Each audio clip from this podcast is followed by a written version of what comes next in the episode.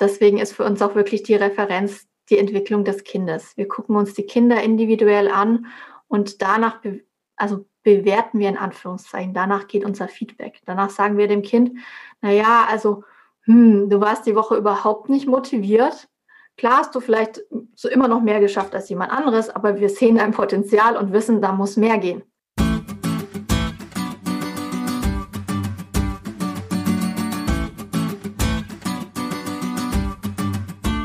Willkommen bei der Marktplatzplauderei, dem Podcast von Lehrermarktplatz.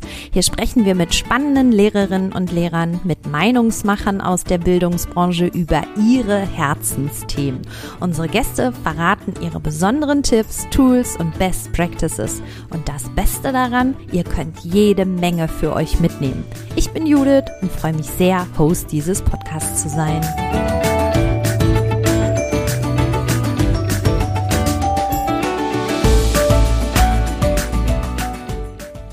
Und herzlich willkommen zum Marktplatzplauderei. In all meinen Konferenzen und Fortbildungen, die ich so zum Thema Digitalität und Schule besuche, taucht eigentlich immer meine heutige Gästin auch auf. Und zwar mit ihrem Steckenpferd-Thema Montessori in einer Kultur der Digitalität. Ich finde das Thema super spannend und deshalb ist Julia heute hier bei mir. Herzlich willkommen, liebe Julia. Hallo liebe Judith, vielen Dank für die Einladung. Sehr Kennen gerne. Uns ja auch schon eine Weile. Ja, genau, aber immer nur virtuell, ne? Genau. genau. Julia, wir beginnen mit unserer Kennenlernrunde 1 vor 8. Wir beiden haben eine Minute Zeit. Ich stelle dir ein paar Fragen und du darfst so schnell wie möglich und so viele wie möglich beantworten. Bist du bereit? Ja. Perfekt. Dann legen wir los. Ich stelle unseren Timer. So, dein Bundesland, Schulform und Fächer. Bayern, Mittelschule, private Montessori-Schule, Englisch und Spanisch. Zum Frühstück gab es heute Schokocornflakes. Laptop oder Tablet? Laptop. Meine Lieblings-App ist? Habe ich keine? Okay. Streber oder 70 Prozent muss auch reichen? Kommt auf das Thema drauf an. Sehr gute Antwort. Ich bin ein großer Fan von Sonne und Meer und Spanien. Das letzte Buch, das ich gelesen habe. Der tanzende Direktor. Ah ja. Auf meinem Schreibtisch hat alles seinen Platz oder herrscht kreatives Chaos? Äh, kreatives Chaos. Kaffee oder Tee? Weder noch. Cola. Ah, okay, ich wollte schon sagen. Lieblings-Twitter-Account. Und die Frage muss ich dir noch stellen, obwohl unsere Fra äh, Zeit schon abgelaufen ist. Ich habe ehrlich gesagt keinen Lieblings-Twitter-Account. Ich bin ein großer Fan vom äh, Twitter-Lehrerzimmer und lasse mich da immer von den unterschiedlichsten äh, Personen inspirieren und kann es nur jedem nahelegen, da ähm, aktiv zu werden und mitzulesen. Das kann ich genauso unterstützen und ich lasse mich dort auch gerne von dir inspirieren. Also, vielen lieben Dank erstmal für diese erste Runde. Ähm, Julia, zu Montessori fällt mir immer direkt ein, hilf mir es selbst zu tun und Kopf, Herz und Hand. Und, und irgendwie denke ich bei Hand automatisch an so ganz praktisches Tun, also weniger digital arbeiten. Deswegen wäre meine erste Frage so an dich, Montessori und Digitalität, wie passt das eigentlich zusammen? Ich finde, es passt sehr gut zusammen. Ganz klar, ähm, der Fokus bei Maria Montessori in den Anfängen ihrer Pädagogik war ganz klar dieses haptische, ein, ein, sozusagen einen, einen weiteren Bereich hinzuzufügen zum damaligen klassischen Schulbildung, die natürlich ein, eins zu eins frontal dargestellt war. Ähm, für mich ist es einfach dieses Digitale, das ist nochmal eine Erweiterung dessen, was wir schon haben.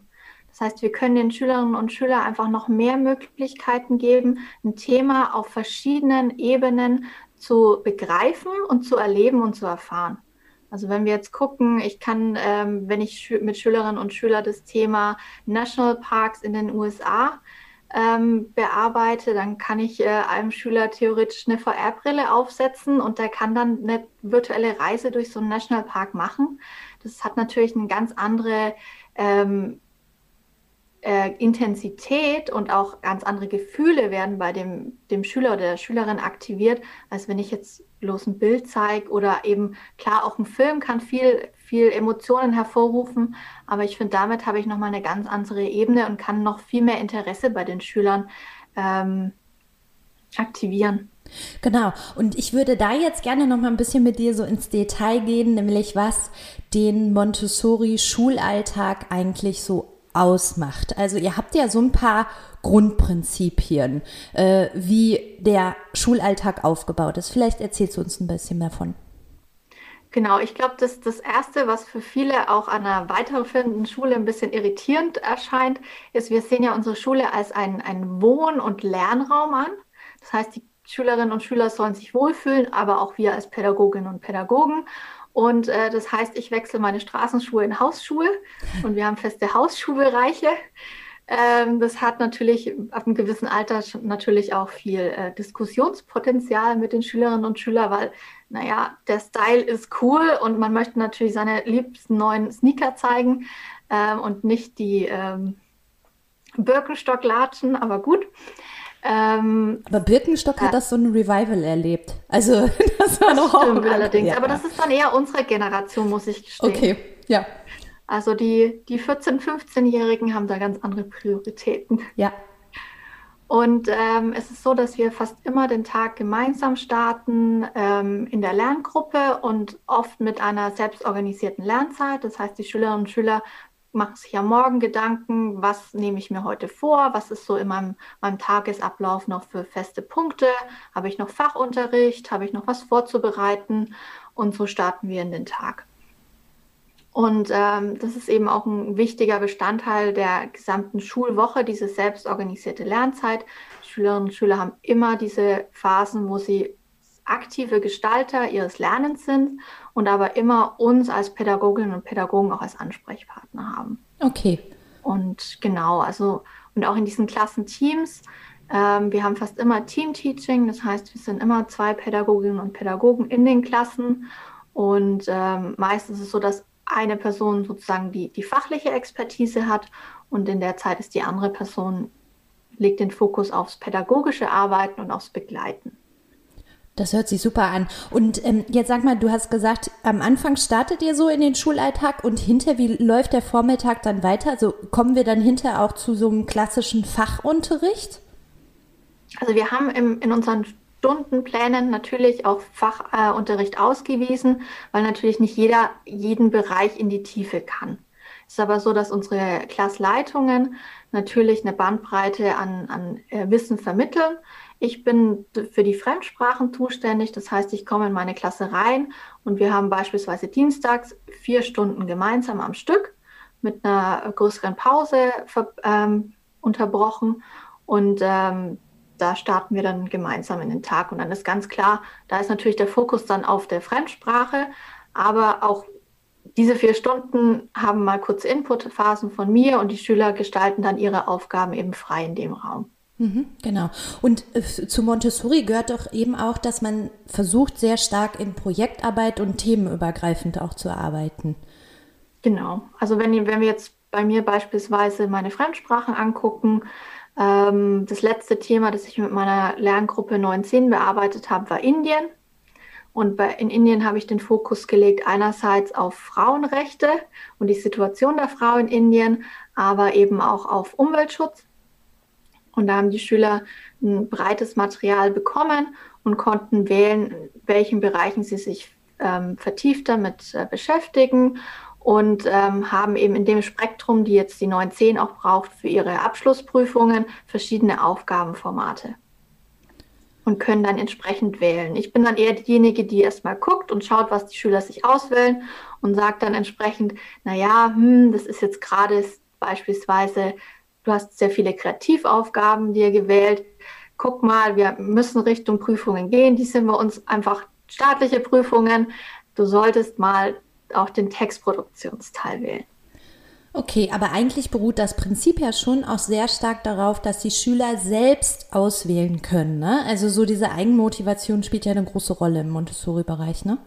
Genau, deswegen ist es auch so, dass ich, also unsere Klassen sind ja immer jahrgangsgemischt, das heißt, ich habe neun, zehn, jeder, der den Lehrplan kennt, weiß genau, okay, das sind viele Überschneidungspunkte, aber es gibt eben vom Niveau doch teilweise auch große Unterschiede, noch zusätzlich zu unseren Inklusionskindern.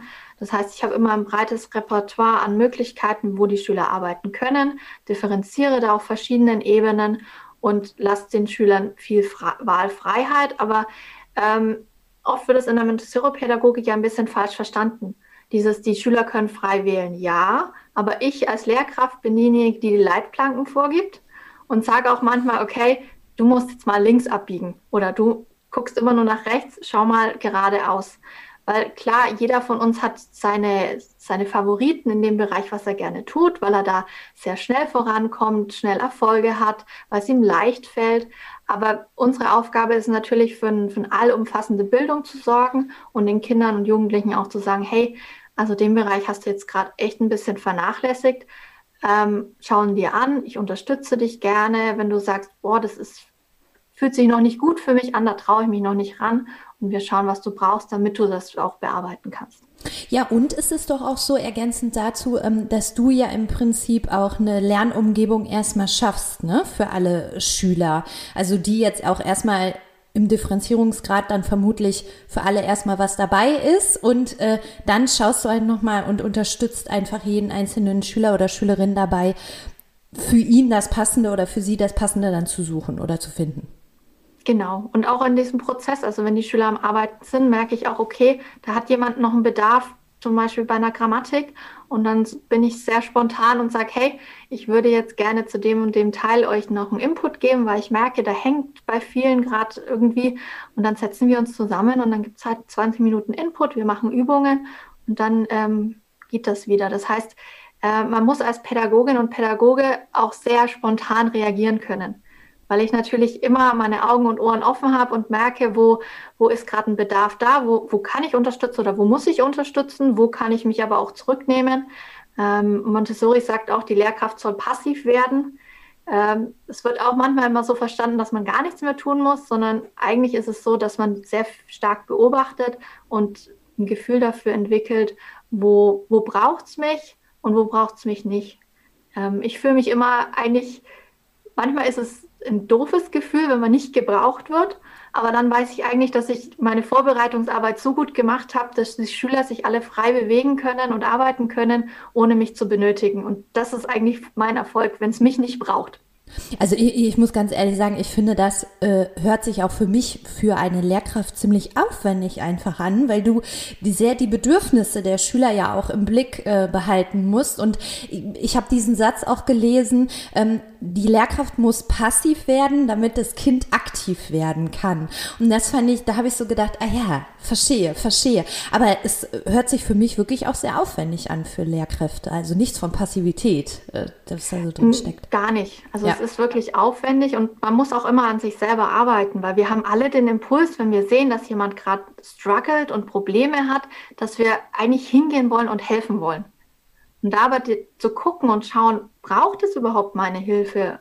Oder kann ich vielleicht irgendwie so einen Hinweis an der Seite geben und das reicht schon vollkommen, als statt dass ich komplett unterbreche, ist eine große Herausforderung, weil eben auch in der heutigen Zeit leider, das merke ich immer mehr, ähm, die Schüler gewohnt sind, dass sobald irgendeine Frage ist, dass die Eltern kommen und unterstützen und alles tun und machen und es auch leichter machen und sie sich nicht mehr so durchbeißen müssen.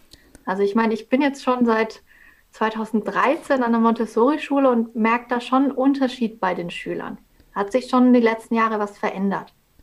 Das finde ich total spannend. Ähm, also den Schülern kommt ja eigentlich bei der Montessori-Pädagogik auch eine besondere Rolle zu. Ne? Also habe ich irgendwie so gelesen im Vergleich zu vielleicht herkömmlichen Schulen. Also wie aktiv sie sind und wie sehr sie auch in ihren eigenen Bildungsprozess so eingebunden werden.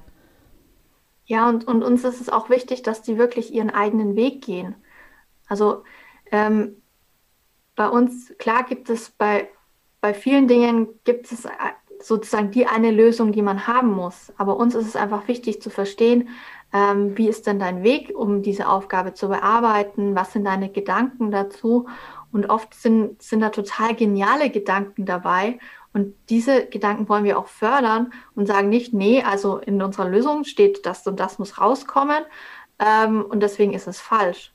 Also das ist auch dieser, diese 4K-Kompetenzen, was so dieses kritische Denken angeht, das ist uns total wichtig und das merken wir auch immer wieder, wenn wir, wenn es mal wieder da geht, wenn wir externe Experten beispielsweise da haben, die den, den Schülerinnen und Schülern Frage und Antwort stehen, ähm, die sind dann immer total begeistert und auch manchmal schon irritiert, welche kritischen oder ähm, in, also anspruchsvollen Nachfragen die Schülerinnen und Schüler stellen, was sie wissen wollen, wozu sie sich vorab Gedanken gemacht haben und eben nicht dieses, ähm, ja, okay, ich muss eine Frage beantworten, weil die kommt jetzt im Test und die, die muss so und so gestellt sein, dass ich eben meine gute Note bekomme, weil es gibt bei uns keine Noten und dementsprechend ist jeder Schüler für sich einfach die Referenz seiner Entwicklung.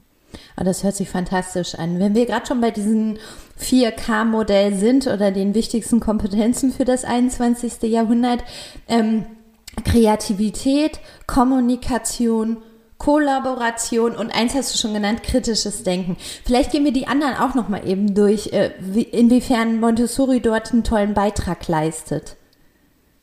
Ähm, wenn wir Richtung Kollaboration gucken, ist es ganz klar, dass die Schüler immer eine Wahlfreiheit haben, mit wem sie arbeiten, wie sie arbeiten, ob sie eine Aufgabe mit alleine bearbeiten möchten. Ähm, aber die meisten haben eigentlich bevorzugte Partnerinnen und Partner in den Gruppen, mit denen sie auch arbeiten. Also ich unterstütze das auch in meiner Klasse ähm, als es jetzt dann vor einem Jahr in den Fernunterricht ging, habe ich beispielsweise in Teams feste Lerngruppen für sie eingerichtet. Da hatte jeder seinen Kanal mit einer wiederholenden Besprechung, die sie genutzt haben für ihre Gruppenarbeiten, weil ich ganz gut sehe, dass das ihnen einfach hilft. Und ähm, oft wird ja davon ausgegangen, dass diese Lerngruppen oft äh, sehr homogen sind, weil die Schüler ja irgendwie suchen. Aber ich finde es immer total spannend. Die sind wirklich sehr sehr ge, äh, gemischt. Also da, da, ist jemand, der sehr leistungsstark ist und dann kann da aber auch in die Gruppe das Inklusionskind kommen und dann ist noch jemand, der auf einem mittleren Lernniveau ist und die können trotzdem alle super zusammenarbeiten, weil jeder seine Stärken einbringt. Und deswegen ist es auch, also je länger ich äh, auch meine Abschlussklassen begleite, desto mehr widerspricht es mir immer, die, sie für ihre Einzelprüfungen vorbereiten zu müssen, weil äh, nur in der Gruppe, das kennen wir ja auch, in, wer in Netzwerken arbeitet, können wir das Beste rausholen und das beste Ergebnis bekommen. Und ähm, das passt immer gar nicht mehr zusammen, finde ich. Ja, und durch dieses Lerngruppensetting haben wir natürlich auch diesen Bereich der Kommunikation. Also ist ja klar, ne? es findet ja ein ständiger Austausch in der Lerngruppe statt. Und Kreativität, denke ich mir, dadurch, dass ich mich selber auch viel auf den Weg machen muss nach eigenen neuen Lösungen, ähm, passiert da auch ganz viel kreatives Denken eigentlich an der Stelle. Ja. Genau. Ähm, einen Punkt würde ich noch gern mit dir besprechen und zwar das Thema Feedback und Selbstreflexion, weil du hast eben schon ganz richtig gesagt, ähm, am Ende des Tages müssen ja auch deine Schüler wieder durch irgendeine so Prüfung durch. Das ist ja immer der leidige, das leidige Thema, also, ne? Und ich weiß, dass man ja auch nicht an jeder Montessori-Schule zum Beispiel Abitur oder so machen kann. Also das, genau, ne? Also das heißt, wie funktioniert denn dieser ganze Bereich mit Noten, Leistung, Bewertung, Feedback, Selbstreflexion bei euch? Ähm, das ist ein relativ vielschichtiges Thema. Das fängt für die Schülerinnen und Schüler aber sehr früh an. Ähm, ein Teil nimmt bei uns das Studienbuch äh, ein. Da schreiben und planen die Schülerinnen und Schüler, sobald sie es können, natürlich in den Primarstufen noch anfangs unterstützt von der Lehrkraft, ihren Tag, was sie sich vornehmen und schreiben da auch auf, was sie den Tag über geleistet haben. Und ähm, da gibt es schon immer so eine kleine Selbstreflexion, äh, wie der Tag denn für sie war. Das sind dann auch in den Studienbüchern oft so, so Satzanfänge, die nochmal helfen bei der Selbstreflexion. Und dann geben wir Lehrkräfte am Ende der Woche eine Einschätzung über die Woche, was wir beobachtet haben. Und ähm, das ist so auf der einen Ebene. Und dann gibt es natürlich, je nachdem, was die, was die Schüler gerade machen, wenn sie ähm, an einem Thema arbeiten und der Abschluss ist ein, ist ein Referat oder ein Vortrag, dann bekommen die Schülerinnen und Schüler sowohl von ihren Mitschülern Feedback als auch von uns Lehrkräften. Und ich finde es ähm, vor allem in der Abschlussklasse finde ich es immer total faszinierend, wir hatten letztens in Englisch Rückmeldungen Und da ist es immer so, dass, dass drei Mitschüler geben Rückmeldungen und dann bin ich als Letzte dran. Und meistens ist es so, ich habe am Schluss nichts mehr zu sagen. Großartig. Und da kommt mhm. aber Feedback, das ist super wertschätzend. Auch wenn jemand das wirklich gerade echt schlecht gemacht hat, sagen sie ihm alle erstmal, was gut war und sagen, was, was verbesserungswürdig ist und sagen dann auch, naja, aber das war echt nicht gut. Und das aber wirklich, also ich bin da immer wieder erstaunt, weil es manchmal wirklich Situationen sind, wo manchmal ist es halt echt schlecht. Und ich muss dann schon an mir ranhalten, um das nicht sehr direkt auszudrücken. Und die Schüler schaffen das mit einer so angenehmen Art und Weise, sich gegenseitig Feedback zu geben, dass ich da echt wieder geflasht bin. Und das sage ich aber den Schülern auch, dass ich sage, ey, ich bin so stolz auf euch, wie toll ihr da miteinander umgeht. Und das ist viel wertvoller, als wenn ich als Lehrkraft immer sage, ja, ja, dies und jenes muss, muss besser oder anders sein. Ja, und wie großartig, dass Sie das in der Schule bereits lernen, weil das ist ja häufig das, was Menschen in der Arbeitswelt ähm, fehlt. Ne? Also was, ja.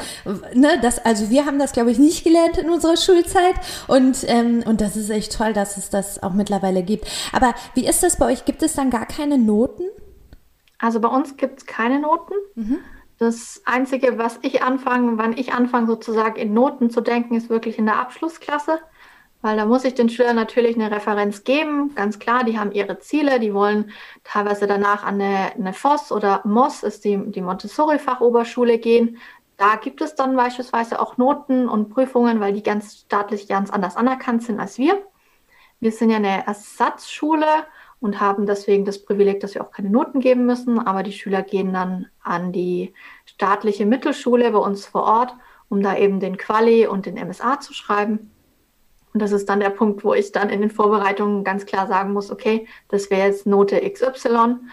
Ähm, aber ansonsten kommen Noten nicht vor, weil wir wissen alle, Noten sind subjektiv, sind weder valide noch reliabel noch sonst was.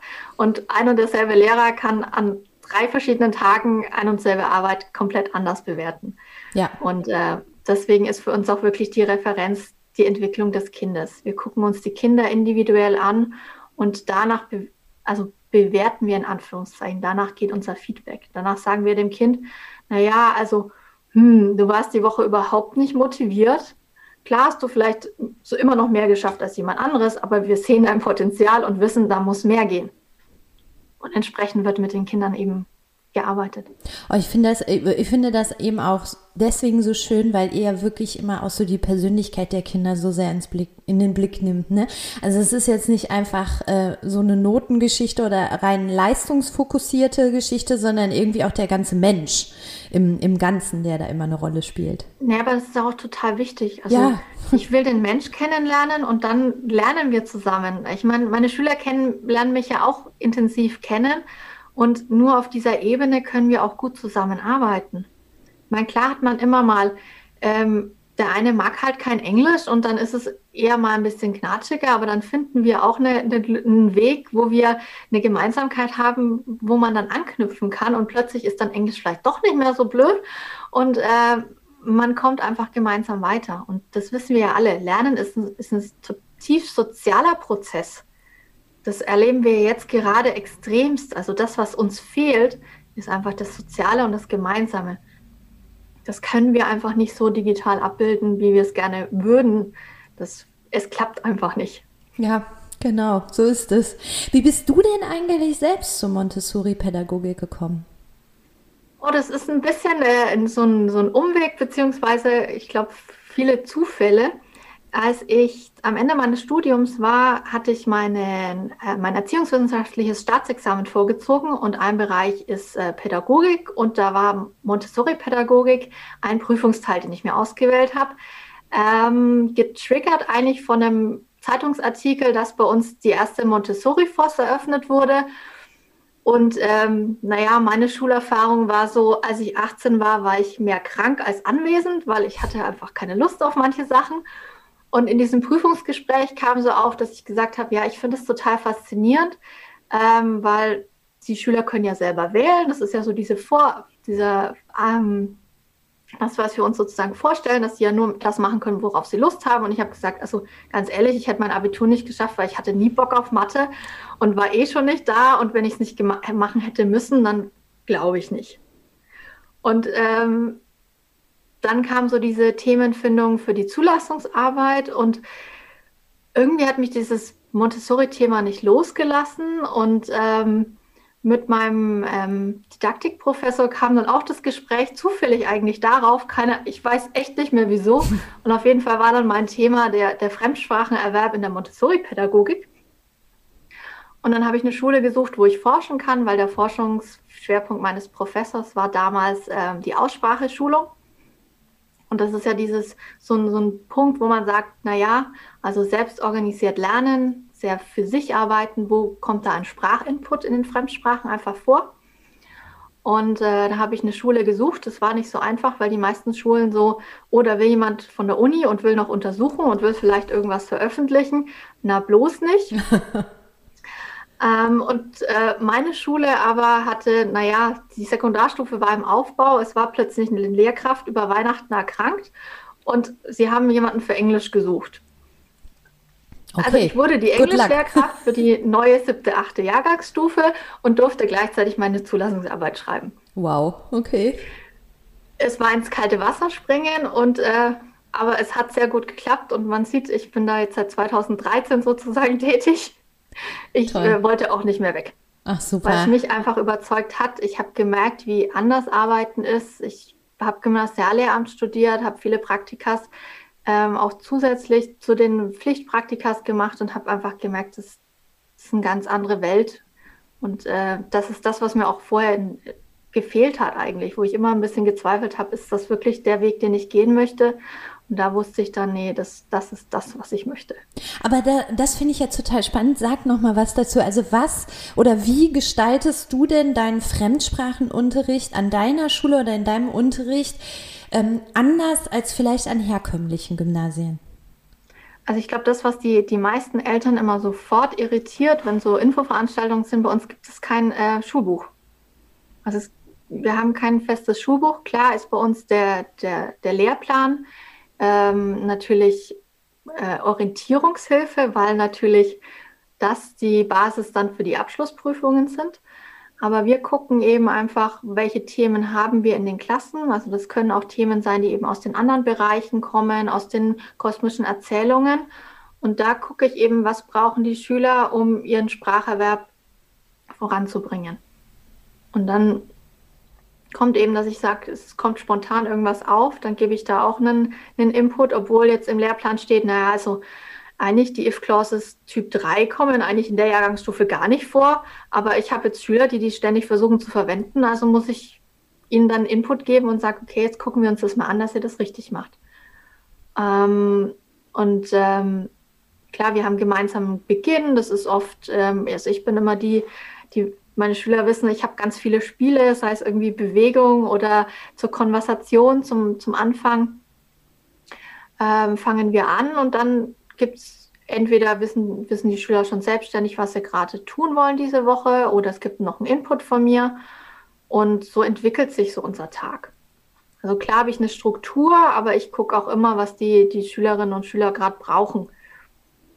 Jetzt ähm, habe ich ja eingangs schon erwähnt, dass ich dich auf diversen Konferenzen auch immer erlebt habe, wo es gerade auch diesen Schwerpunkt gibt, äh, zeitgemäße Bildung oder Lernen in einer Kultur der Digitalität. Ähm, ich glaube, mir ist jetzt schon total klar, wie du natürlich auch in deiner Tätigkeit an einer Montessori-Schule auch an dem Thema vorbeikommst, weil du, ihr sollt ja gerade auch Unterricht gestalten, der sich an der Lebenswelt der SchülerInnen eben orientiert. Aber ähm, wann hast du da so für dich so ein bisschen Feuer entdeckt, wo du sagtest, äh, ach, das interessiert mich total und äh, da möchte ich auch selber mich mehr ausprobieren?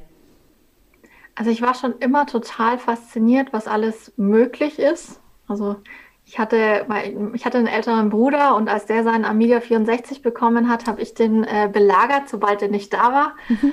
Ähm, und ähm, habe dann so die ersten Punkte eben in meiner Arbeit an der Schule gesehen, ähm, wo es darum ging, naja, wie bekommen die Schüler denn sprachlichen Input und auch qualitativ hochwertigen Input? Und das war so der erste Recherchepunkt für mich, wo ich gesagt habe, naja, also wir können denen ein, ein, Lesematerial zur Verfügung stellen, das in den USA verwendet wird Und dann können die regelmäßig lesen, selbstständig lesen. Das hatte auch noch den, den, den äh, Bonus, dass äh, das, was vorgelesen wird, wurde damals schon farblich hinterlegt. Das heißt, vor allem, wir haben immer einen hohen Anteil an Schülern mit Legasthenie. Ähm, die können da auch sehr gut ihre äh, Lese- und Hörfähigkeiten schulen. Und so fing das für mich an, dass ich gesagt habe, naja, aber das ist doch super, können die Schüler selbstständig arbeiten und bekommen trotzdem qualitativen Sprachinput. Und ähm, so hat sich das weiterentwickelt. Also ähm, ich hatte an der Uni schon immer ein Interesse dafür, na, wie kann man denn äh, Vokabellernen anders gestalten? Was gibt es denn? Und war da schon, schon immer eigentlich auch oft meinen, meinen Dozentinnen und Dozenten voraus äh, und habe da viel Input gegeben und es hat sich so eigentlich so entwickelt. Das ist so mein Interesse und ich sehe da viel, viel Vorteile darin. Und wie du schon gesagt hast, es ist auch die Lebenswelt der Schülerinnen und Schüler es ist auch meine Lebenswelt, ganz klar. Ähm, und dann passt es. Ja, auf jeden Fall. Jetzt sag mal, also ich glaube, ich würde es jetzt sogar so formulieren. Nicht jeder hat das Glück, an einer Montessori-Schule zu unterrichten. Ähm, aber wenn jetzt ein paar Lehrerinnen und Lehrer zuhören und irgendwie denken, ach Mensch, ich würde gern vielleicht die eine oder andere Sache auch nochmal anders machen in meinem Unterricht oder so. Was, was würdest du denen so sagen? Womit können die loslegen, was du so aus deiner Erfahrung heraus sagen würdest, was deinen Schülern auch total viel Spaß, Freude und äh, ja, Lernbereitschaft auch bringt? Ich glaube, das Erste ist, sich klarzumachen, ähm, dass man mal die, die Zügel aus der Hand geben kann und sollte. Also, dass man wirklich schaut, wo kann ich denn meinen Schülern viel mehr zutrauen und viel mehr Freiheiten geben. Ähm, aktuell ist ja beispielsweise mit, mit Schule im Aufbruch der Friday sehr, ähm, also in aller Munde und wird jetzt immer mehr auch überall an Schulen umgesetzt. Ähm, solche Projekte kann man natürlich auch im Kleinen anfangen. Also ich hatte es selber vor einigen Jahren in der siebten, achten Jahrgangsstufe gemacht, nach dem äh, Vorbild der Genius Hour aus den USA, die ja eigentlich aus, den, aus dem Firmenbereich kommt. Und die hatten dann immer über einen Bereich von, von sechs Wochen, hatten sie immer eine Stunde an einem Freitag Zeit, um ein Projekt zu verfolgen. Das konnte egal was sein. Es war nur die Vorgabe, am Schluss soll dieses Lernprodukt, das rauskommt, entweder auf Englisch sein oder die Präsentation soll auf Englisch sein. Das war die einzige Vorgabe. Und dann haben die Schüler sozusagen ein bisschen Handwerkszeug von mir mitbekommen. Ich habe eine Prozessbegleitung gemacht. Wir haben Reflexionen gemacht. Und solche Sachen, also sich mal einen Zeitpunkt nehmen und dann mal sich was trauen umzusetzen, zeigt eigentlich, wie viel mehr diese Schüler leisten können. Also ich war total geflasht.